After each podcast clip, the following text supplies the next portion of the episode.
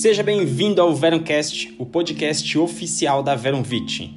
Hoje, o Brasil recebeu um milhão e meio de doses da vacina Janssen contra a Covid-19. A Janssen é o braço farmacêutico da multinacional Johnson Johnson, ou seja, quando falo sobre Johnson, é a mesma coisa que Janssen. A vacina da Johnson possui algumas vantagens em relação a outros imunizantes presentes no Brasil. É de dose única, de fácil armazenamento e eficaz contra a variante do coronavírus mais preocupante até o momento, que é a beta sul-africana. A eficácia da Janssen na América do Sul foi de 66% e contra a variante africana foi de 57%. A AstraZeneca, por exemplo, teve uma eficácia de somente 10% contra essa variante. No entanto, a vacina da Janssen também possui algumas desvantagens, é uma vacina que utiliza quase a mesma tecnologia da AstraZeneca, por isso ela também pode desencadear efeitos colaterais. Há até uma recomendação da Janssen sobre os sintomas que podem surgir em algumas pessoas e que são sinais graves raros da vacina. Ou seja, se você é grupo de risco para trombose, consulte seu médico antes de tomar alguma vacina com tecnologias como a da AstraZeneca e Johnson. O Reino Unido tem um projeto para encontrar fármacos antes do inverno que tenham algum grau de eficácia contra a Covid-19 para tratar pacientes em casa e evitar mortes em grupos de risco, já que a vacina pode não impedir 100% dos casos. Para isso, está sendo realizado um ensaio randomizado de plataforma de tratamentos na comunidade para doenças epidêmicas e pandêmicas, com o projeto Principle. O estudo é liderado pela importante Universidade de Oxford e já recrutou mais de 5 mil voluntários de todo o Reino Unido.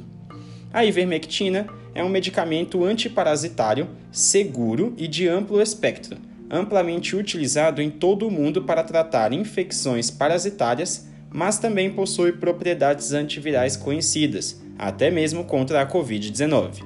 Por isso, o Principle também irá te testar a ivermectina para averiguar melhor estes resultados.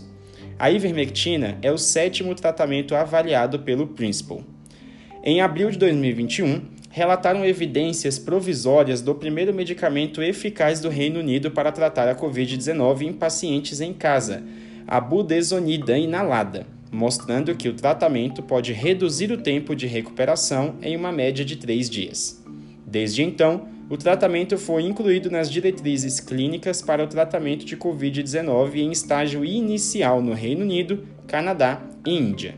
No Brasil, dipirona e soro são um dos medicamentos mais aceitos contra a Covid-19 em casa. A vitamina D participa da função imunológica no fortalecimento das barreiras epiteliais tem propriedades antioxidantes e também regula a expressão do receptor do novo coronavírus para entrar nas células humanas.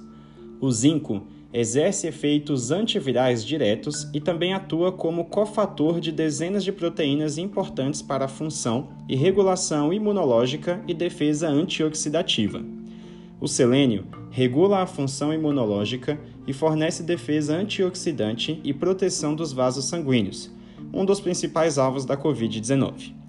Embora seja importante para vários processos em nosso corpo, muitas pessoas em todo o mundo apresentam níveis inadequados de vitamina D, zinco e selênio.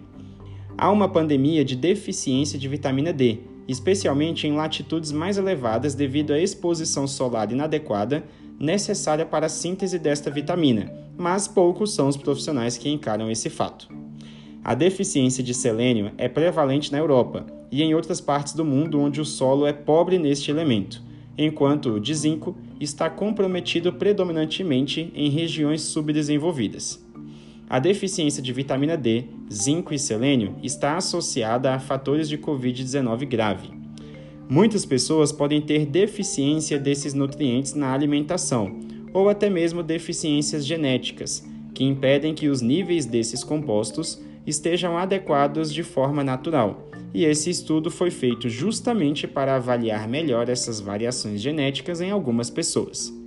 Os resultados do estudo indicaram que variantes genéticas relacionadas com a vitamina D foram implicadas em Covid-19 grave em adultos.